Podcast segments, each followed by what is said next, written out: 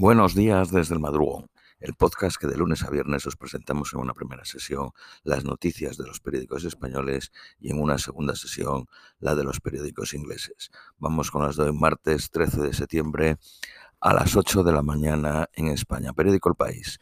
El rotundo avance de las tropas ucranianas genera las primeras fisuras en la escena política rusa. Voces de la propaganda oficial piden cabezas en el gobierno y en la cúpula castrense por primera vez desde el inicio del conflicto. Decenas de concejales de Moscú y San Petersburgo piden por carta el cese de Putin. La región de eh, Yarkov recupera la, la electricidad en el 80% de la ciudad. Estados Unidos evalúa que Rusia ha cedido la mayor parte del territorio ganado desde la invasión en la provincia de Kharkov. El Organismo Internacional de la Energía Atómica indica que una nueva línea de alta tensión se ha reactivado, pero que los seis reactores de la planta de Zaporilla permanecen cerrados. El partido de Putin propone volver a rebajar las exigencias para alistarse en el ejército. Ucrania asegura haber recuperado 500 kilómetros cuadrados de territorio en el sur. El rey emérito confirma que acudirá con la reina Sofía al funeral de Isabel II. Amancio Ortega compra siete joyas logísticas en Estados Unidos. Paga 905 millones de dólares por centros de distribución de Amazon, Hub Depot, Nestle, FedEx y TJX. Disney cree que su servicio de televisión a la carta no será rentable hasta el 2024, pero no teme perder eh, suscriptores. The White Lotus arrasa en la noche de los Emmy. La ultraderecha sueca huele el poder. Demócratas de Suecia se convierten en la segunda fuerza parlamentaria del país escandinavo y reclama un papel central en el futuro gobierno.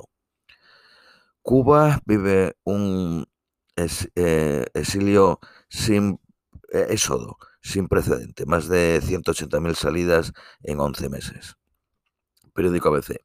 El ministro de Defensa ruso vende como eh, reagrupamiento la retirada de tropas que se ha provocado, que ha provocado las primeras críticas públicas al Kremlin y la petición de dimisión al presidente. El mando militar ruso ha suspendido el envío de nuevas unidades a Ucrania. México presentará ante la ONU la propuesta de tregua para la guerra de Ucrania.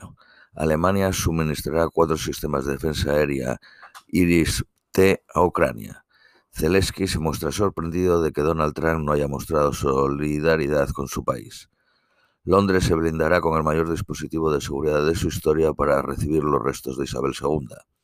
Los restos de la reina parten mañana a Londres.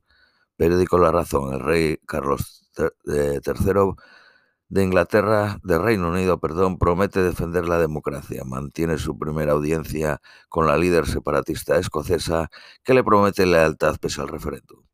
Suecia depende de quien gane el voto por correo. La derecha supera en un escaño a la izquierda en un reñido recuento que se conocerá el miércoles. El Papa comienza hoy su viaje oficial a Kazajistán. Hay 200.000 católicos en un país de casi 19 millones de habitantes. El 74% son musulmanes y un 25% cristianos. La Unión Europea prohíbe los productos fabricados con trabajo forzoso. Periódico Cinco Días. Inditex lanza una aplicación de deporte a través de su marca Oiso. Los aeropuertos llegaron en agosto ya al 93% del tráfico prepandemia. Los accionistas de Twitter votan hoy la compra por Elon Musk. Periódico El Economista, Radio Televisión Española gana casi 30 millones de euros en 2021 tras dos años en números rojos. El paro de las empleadas de hogar costará al Estado 510 millones. Eh, Ayuso exime a los nuevos autónomos de pagar cuotas el primer año. El déficit público se reduce un 45.4 gracias a la elevada recaudación.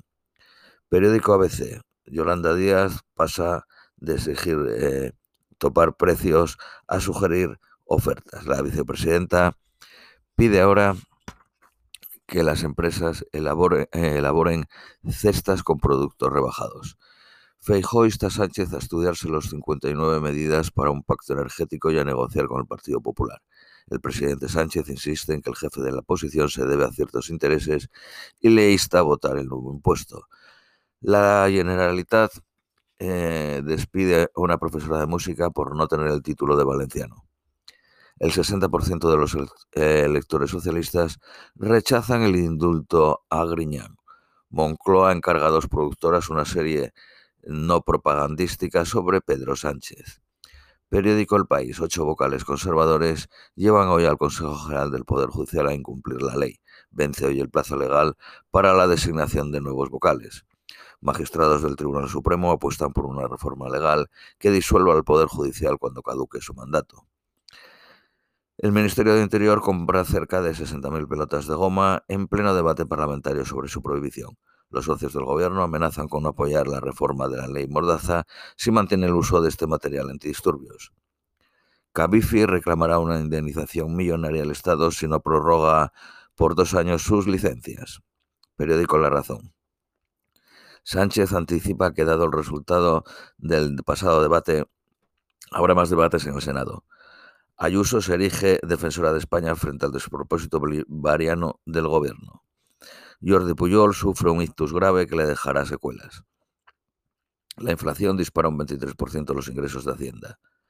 El grupo Fuertes lanza su nueva web de empleo. Esto es todo por hoy, os deseamos un feliz martes y os esperamos mañana miércoles.